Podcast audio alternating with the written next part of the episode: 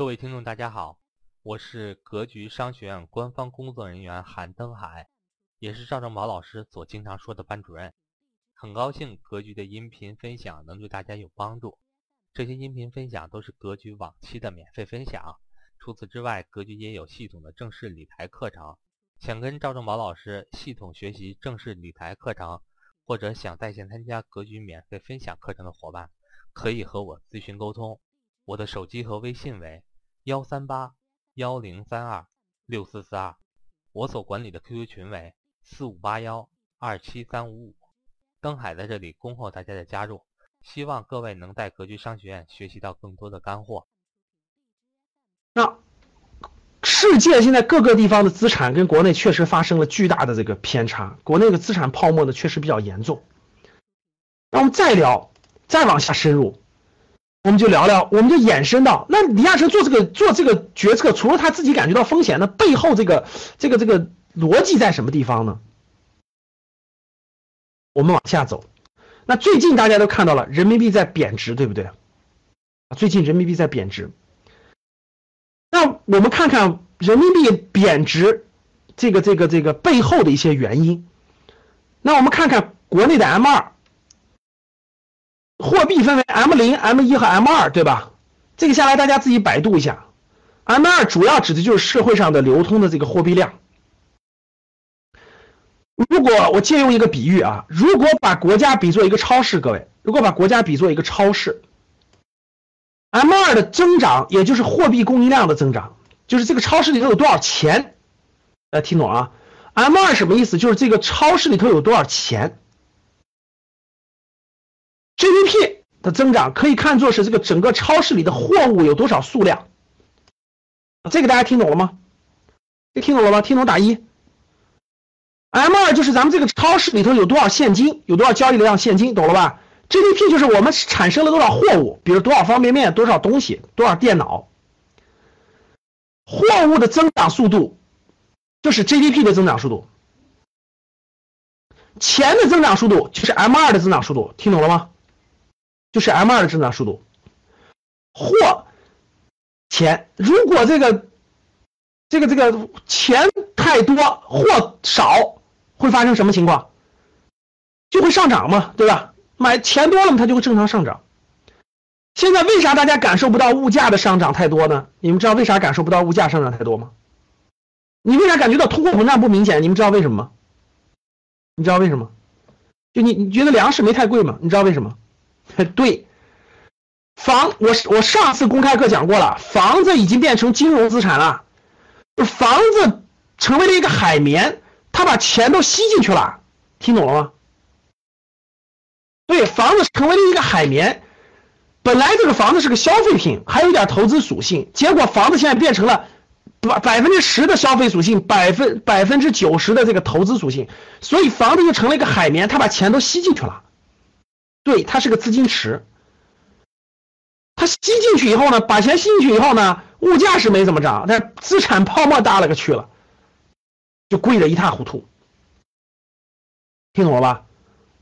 听明白了吧，各位？所以呢，大家感没感受到这个的上涨？那我们往下看，大家看这儿，那他们钱又没有，钱没有没有啊？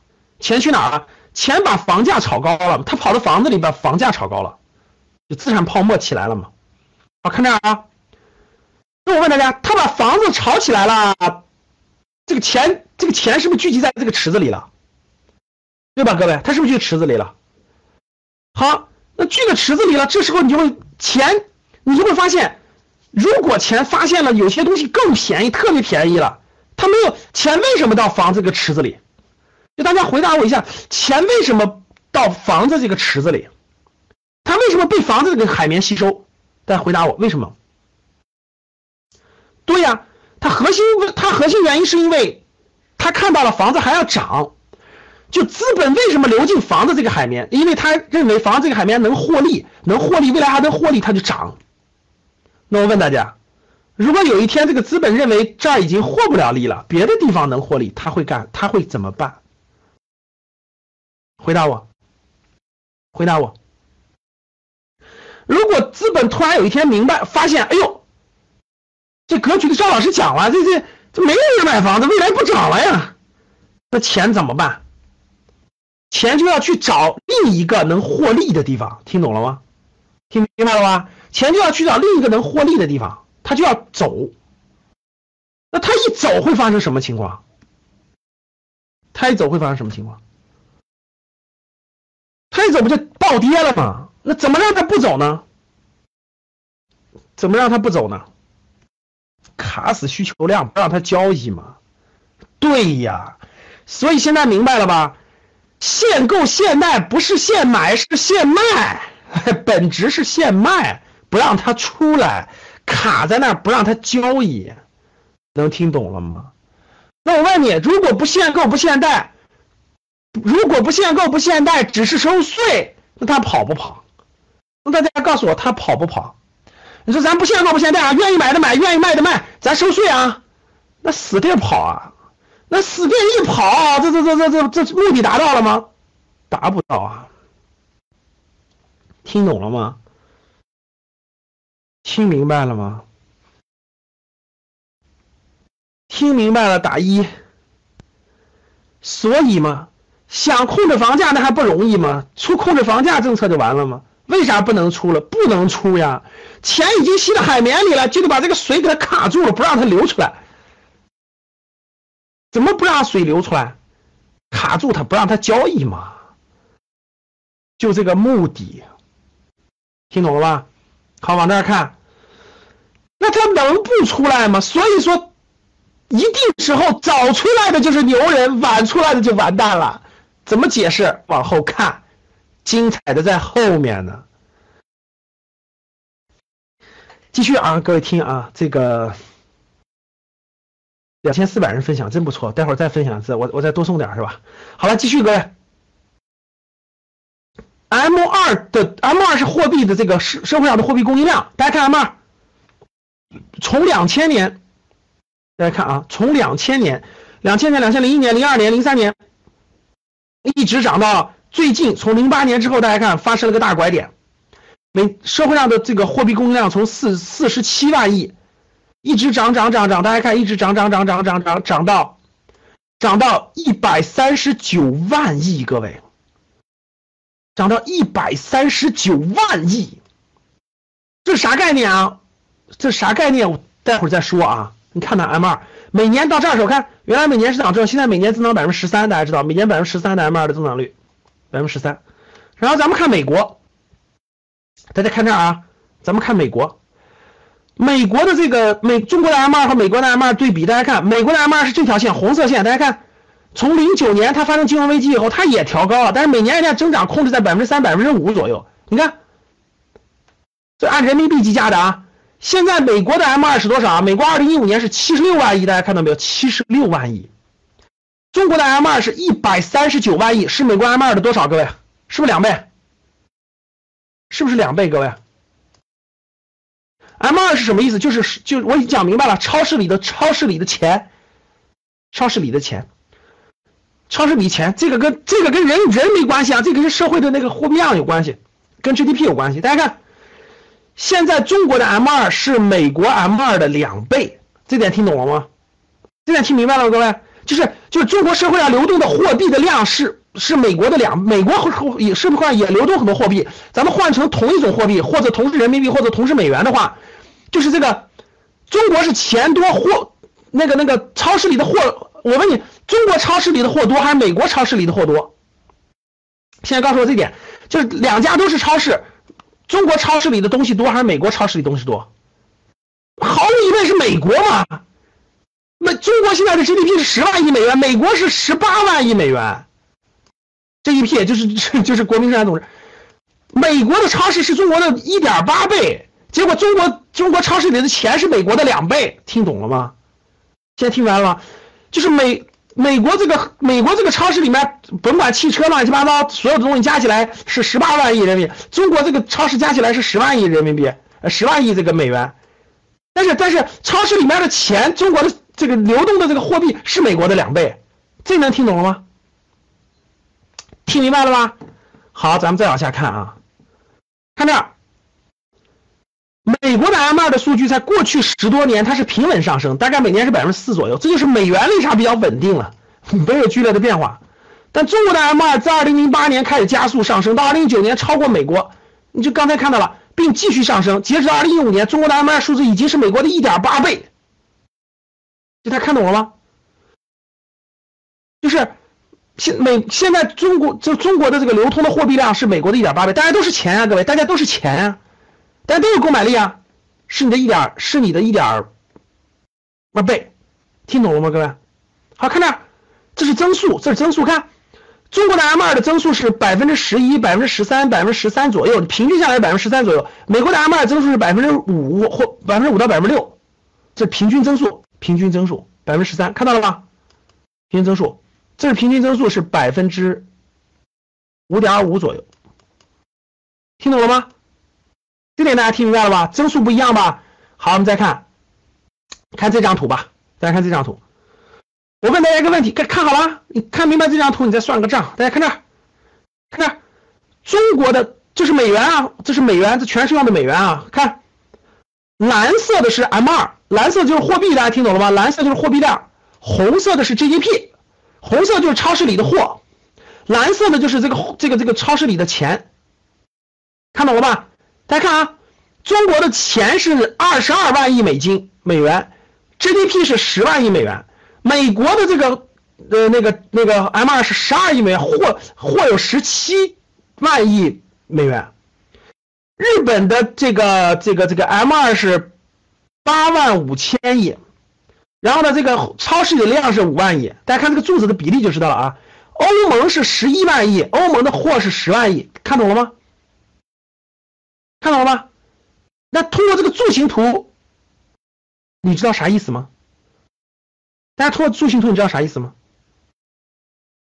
就是说个简单点的，啥意思？各位听好了，就是把中国的这些钱，现在我已经换成美元了，听懂了吗？如果中国的钱咱们全变成现金，可以买下来什么？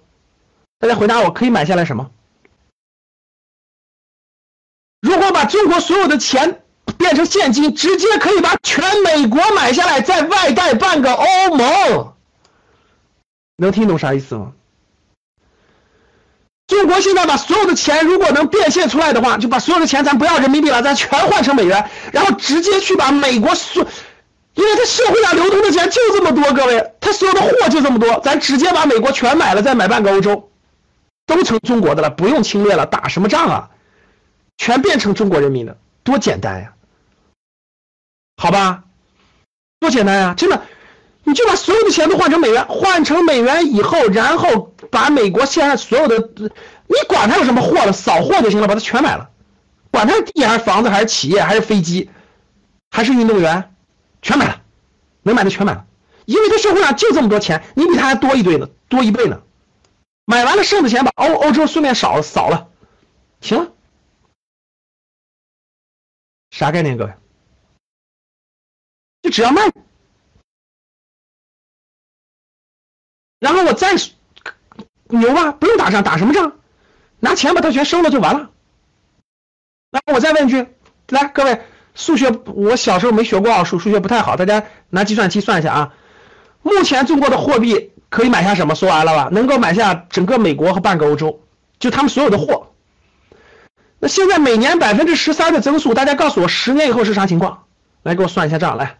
来，各位算一下账，就现在，现在是现在这么算吧，二十二万亿美元，然后每年百分之十三的增速，每年百分之十三的增速，各位谁谁数学比较好？来，每年百分之十三，十年以后大概是多少钱？来算，算来，是是是，我我这个高三以后数学就不太理解了，这到底那个那个函数叫什么？那个函数叫每年百分之十三，这这。它不是每年嘛，它它就是每年百分之三这个复合增长，到时候是多少钱？大家告诉我，谁的数学比较好嘞？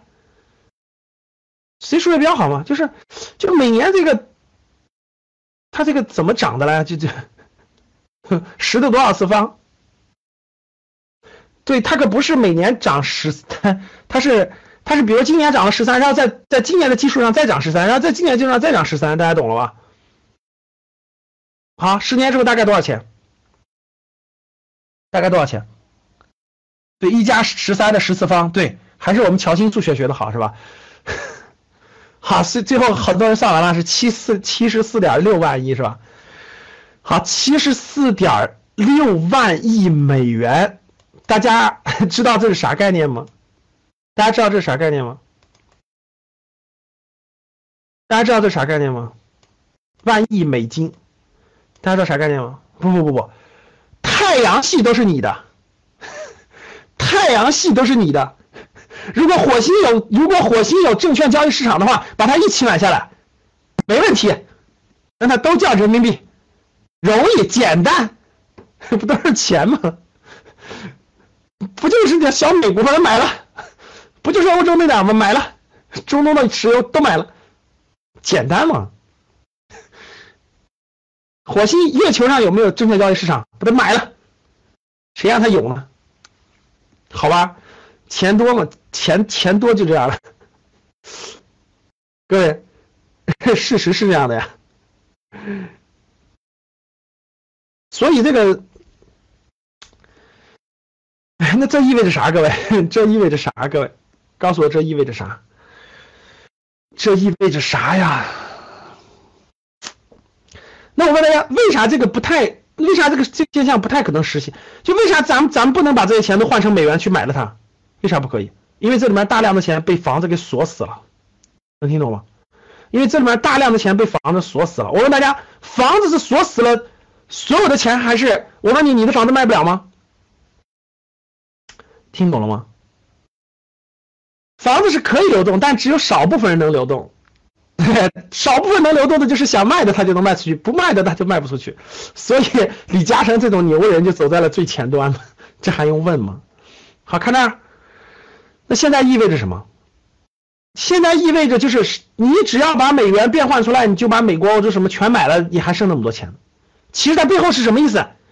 就是货币严重超发了，就是这个量太大，已经大的。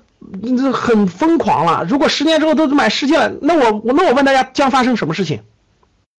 就是你觉得合理吗？或者说它正常的吗？不可能。如果是正常的话，那就咱们把全世界买了吧。那现在啥都不要考虑，各位直接换成美元买了资产就完了。各位，当我讲到现在的时候，你明白我说几句话？第一个，你明白王健林那些人为啥到国外去买那些好公司了吗？你是不是想不明白？我这帮人怎么把国内钱扔到国外去了？他们怎么能这样呢？他们怎么败家呢？他们怎么不爱国呢？他们为什么不把这些东西买国？是不是这样的？你以前有没有这样的想法？各位，现在你明白了吧？哎，出去买东西的才是真正的爱国，买了这实际的东西，而不是手里拿那点 那点纸。把国外的好东西买了是最好的，要那要那要那张纸有个啥用啊？就算你国内要那么多钢筋水泥，有什么用啊？懂啥意思了吗？什么是真正的资产？高手一眼就看明白了。所以你看，复兴集团为什么买国外的保险公司？现在你都现在你知道李嘉诚为啥？现在你知道李嘉诚要买啥了吗？现在你知道李嘉诚为啥跑到欧洲去，快把半个英国买下来了？你知道吗？大家知道现在李嘉诚控制着多少英？现在英国人的整个英国的。二分之一的电，二分之一的电，三分之一的水，四分之一的燃气，就基本上，人英国人的活命的东西，基本都被李嘉诚锁定了。你去查查就知道了。因为，因为他的法律基础，当年能交易的时候我就交易了呀，当年能交易我就买了呀，我也没有违背法律啊，你也不能赶我走啊，对不对，各位？听懂了吗？这这这这，我我就买了，怎么地？所以我问大家，现在你知道为啥特别特别有钱的财团他都跑到海外去配置了吧？现在知道为啥了吧？因为你手里拿的这些钱，其实钱，各位记住，富人和穷人最大的差别是什么？你们知道富人和穷人最大的差别是什么？穷人就是把钱存到银行去，然后呢，这个这个每天等那个利息。对，富人就是把钱变成资产。是富人为什么成为富人？因为资产升值给他带来财富。穷人为什么是穷人？穷人拿着那张纸，穷人就做两件事：第一是存银行，第二买保险。富人干嘛？富人第一个买资产，第二个开保险公司。听懂了吗？所以吗？那很明显了。所以大多数普通中产不就是第一存钱，第二买保险吗？就是你就把钱交给这个，交给什么什么阳光啊，什么什么恒大呀，什么什么什么人寿啊，什么这个公司，人家去帮你举牌吗？你把钱给人，人家去帮你举牌吗？听懂了吗？所以吗？那怎么办？那大家告诉我，那怎么办？那咋办？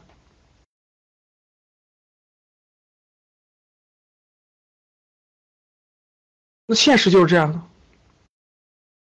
其实我不能说这么多，你知道说这么多其实有问题的，就跟当年就跟当年股灾的时候，记不记得各位一一五年七月份股灾的时候，我说了，我说这个当年叫什么？你得买一股，你得支持国家，你得你得你得这个这个这个这个叫什么？当年真的得，其实当年真到了最关键的时刻了，就是帮国家这个抄底呢，确实是这样的。对，为国接盘，当年真的是为国护盘，当年真是得为国护盘。我告诉你，今天讲到这儿我也不能讲了，你知道为啥吗？你们知道为啥吗？那大家想一想，如果你们所有人都去把人民币换成美元了，这不是这不是？其实你们在做的这个事情。对于你的私利是对的，但是对于国家来说，那么多美元都被你换完了，外汇储备迅速榨干了，就没有抗风险能力了。听懂了吗，各位？所以很多事情是不好做的，对，不能做空中国。所以你看没道理，我得我给你讲明白，但是我还不能让你那么做，明白不？真的是这样的。你站在私利的角度那样讲，但是大家想一想，就算你都换成美元了。覆巢之下，安有什么完卵吗？就是，那国家都困难都度过不去了，你那点房子，你那点钱，就算换得过来，你其实也没有意义了。听懂了吗？那咋办呀？那应该咋办？那应该咋办？那真的是这样，所以做任何事情咱得有大局观呀。既然来格局学习了，就不能没有大局观吗？那咋办？所以，适当的做好合理的对冲，大家记住我的话，适当的做好合理的对冲就行了。对的，也不是说所有人都去啊，所以适当的做一点对冲，就是有风险是正常的，但是自己能控制，合理的控制就可以了。怎么做对冲？想不想知道怎么做对冲？想知道的打一。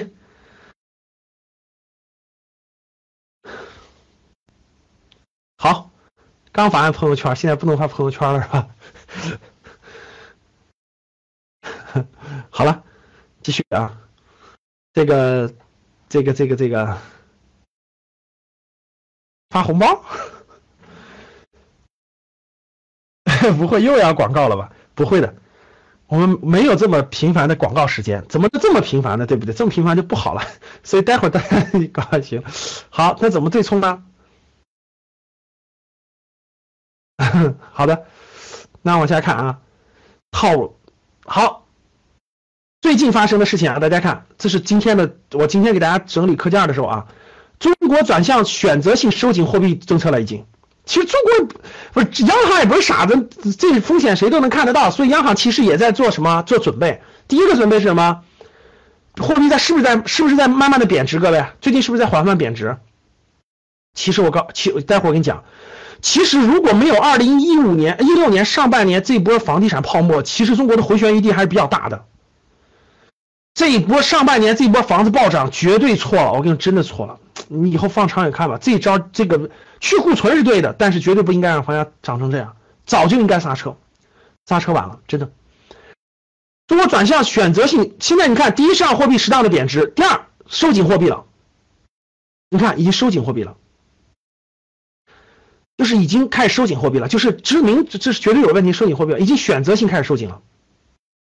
嗯，是的，中央也不想这样，但是没有控制住，就是没有控制住啊。其实这这这波这个绝绝对是不对的。上周我看中共中央政治局举行会议，提出在保持大家看这啊，这是今天的新闻啊，在保持流动性合理充裕的同时，注重抑制资产泡沫和防范金融风险。看到了没有？看到了没有？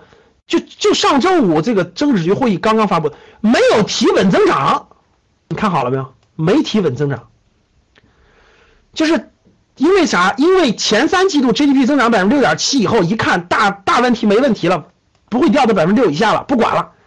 就没有提稳增长。现在最重要的不是稳增长，最重要的是抑制资产泡沫和防范金融风险。这是第一，不能发生这个金融风险。现在大家可以看到那么多的货币，如果管理不好的话，哪儿的？大家知道为什么这个二零一五年来了波牛市，结果这个来了个股灾吗？一堆钱进去冲了一下。二零一六年上半年来了个房灾，对不对？一堆冲进去，赶紧调控。就钱太多，这些钱你捂不住它。你已经把大量的捂它，但捂不住它，这些钱怎么办？捂不住它，如果这这些钱就会能就能冲击中国的经济，真的。他如果这些钱，大家想想，我就说两个最不最不应该出现的情况，这是最第一个，如果这些钱去跑到农产品里头去了，迅速农产品就得翻倍，就涨很多倍，迅速农产品就涨很多倍，物价迅速上涨。你不让他进农农产品吗？他进股市给你搞个股灾，进房市给你搞个房灾。如果这些钱全换了美元吧，迅速会冲击中国的这个经济基础。这些钱怎么办？全去海外，他他他把美元换完，这也不行啊。其实这些钱，其实我认为应该尽快让这个土地流转放开，就让这些钱去哪儿？大家知道，去农地。谁想当地主当去，谁钱多赶紧把它换成地。就是让整个这个整个中国的农村土地成为一个池子，立马就能回收几十万亿的资金，大家懂了吧？就是把它流通开。就是举个例子，我我我很多钱，我有很多钱，我没地儿投，城市房子很多了，未来要收税，但是我可以去农村，我我我搞一千亩地呀，听懂了吗？农民可以去租我的地啊，我我少收点钱租出去，但这地是我的，每天给我交点租就行了，我当当地主啊。但这个事情为啥又不敢动呢？它又涉及到了。很多问题大家知道吧？土地、农村土地又涉及到了当时建国的很多基础的东西，农土地集体化各方面，这种又怕大量的农民失业以后，农民失去土地以后，这个这个这个，因为他至少有这个农民家里至少有两三亩地的话，他至少能养活着自己。但是如果没有的话，怕有问题。但是其实我觉得有些改革有点慢了。现在中国很多土地荒芜了，你们发现没发现？如果现在让我买买山去，这个我我其实买几座山也挺好的。就很多都荒芜了，很多农民都不在家里了。其实，你你，所以中国他你发现没？中国就是他他他，他其实不能一有些东西就要拆开来看。比如说，你几个省就可以试点了。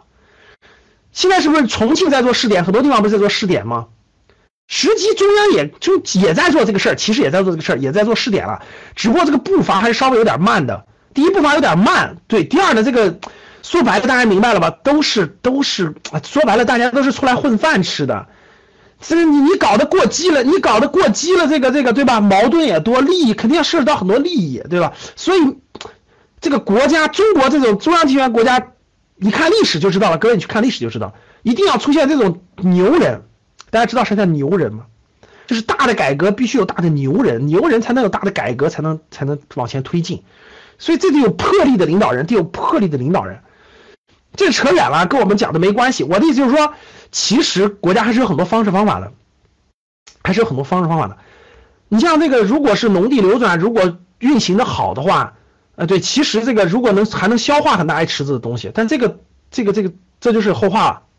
所以这些资金呢，现在就是就是问题，大家听懂了吗？好了，不多说了，再说就这个这个这个这个扯扯远了，扯远了啊，往下走啊。再说就得看书去了啊！没事干，你们下来自己看书才能懂啊。好看，中国 GDP 增增速 PMI，二零一七年七月以来创，就是整个这个经济呢基础还是不错的，所以就不稳增长就别提了，咱就先防防泡沫吧。第一个是防范金融风险，中国金融风险挺其实挺挺挺严重的啊。第二就是这个防止资产泡沫，这个这个这个房子的资产泡沫，而且股市上的那个资本是有些呃那个地方还是有资产泡沫的。所以呢，这个人民币的贬值压力又特别大，造成了这个政策的重心就发生这个这个这个微调。现在基本央行已经开始收紧，就是开始选择收紧了，就适当的收紧，适当的收紧。所以各位，央行都收紧了，你还指望房子暴涨？别开玩笑了啊！尽管实体经济增长放缓，中国货币供应量仍然增速太快。今年前，今年三季度是刚刚得出数字，今年三季末广义货币 M2 又已经达到百分之二百二百一了，历史高位，杠杆水平不降反升。本来中国应该是降杠杆的，结结果现在老板又一堆人贷款买房子。其实你让有钱人买，你别给普通人贷就完了嘛。结果还一堆放贷还压那么低，结果你看杠杆率又提高了九个百分点，哇塞，对对对对对，短期又得稳杠杆，这这，哎，我跟你说，现在真的是这 挺难的，这 就是你想想，你你做你做这个也挺难的，管现在其实这个风险还是挺高的，确实是这样的，各位风险挺高的。真是这样的，这个这个各个风险吧，资产泡沫，房子有房子的风险，你别想着房子天天涨，我跟你说，房子也是有很大风险的。真要国外，真要美国搞点严重的捣乱，我跟你说，房子暴跌也不是说没可能的。你别以为房子永远涨，是是一环扣一环的，各位听懂了？那环破的时候，它该破也得破，真的。所以一旦发生了这种严重点的经济危机，那该它那该掉就得掉，你别指望它那啥。还有金融风险现在是比较大的，这个这个国内国外都有利害关系，都有利害关系，所以说，那怎么去对冲呢？怎么去对冲呢？那引出来这个话题了，各位，那货币的贬值是短期贬值还是长期贬值呢？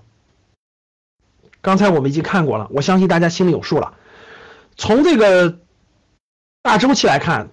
应该是一个长期贬值的趋势已经确认了，啊，就长期贬值的趋势，这个趋势，而且甚至有可能突然来个贬值，比如说人民币突然贬值百分之十，就就外资还没没撤走呢，也不是缓缓贬值了，直接给你贬值到位，你也别跑了，就在这待着吧，对，贬直接换，直接换换不了了，有没有可能？也是有可能的，货币这个长期贬值，这个这个这个这个会应应该说其实是两条路，大家知道吧？第一条路就是就是资产往下走，资产泡沫往下走。第二条路就是货币贬值。现在来看，让房价跌，就是中国最大的金融池子是房价嘛？你们觉得中国的会主动让房价下降吗？大家觉得这个会不会主动让房价下降？现在想缓解这个泡沫，大家看就两个方法。大家看这儿，看这个池就明白了。你看，现在这个。现在跟世界平衡起来是不平衡的。现在只有两个方案，第一个方案是什么？第一个方案是让房价掉，就让资产泡沫降低，就让资产泡沫，资产泡沫降低了，自然能缓解压力嘛。资金也不会外流啊，资金也不会换美，不会换美元啊，因为资产价格下来了，房价下来了。第二个就是让货币贬值，就它还值一千万，这个房子还深圳的房子还值一千万，但其实它原来值一千万，原来值两百美元，现在。只值一百五十美元了，就你选哪种？你选哪种？各位，你们觉得未来哪种可能性大？你们觉得未来是是保房价还是保汇率？就是你觉得是房价不能跌还是货币不能贬值？选哪个？选哪个？对外来说，长期来看选哪个？你说房价跌？房价跌了谁不干？各位，房价跌了谁不干？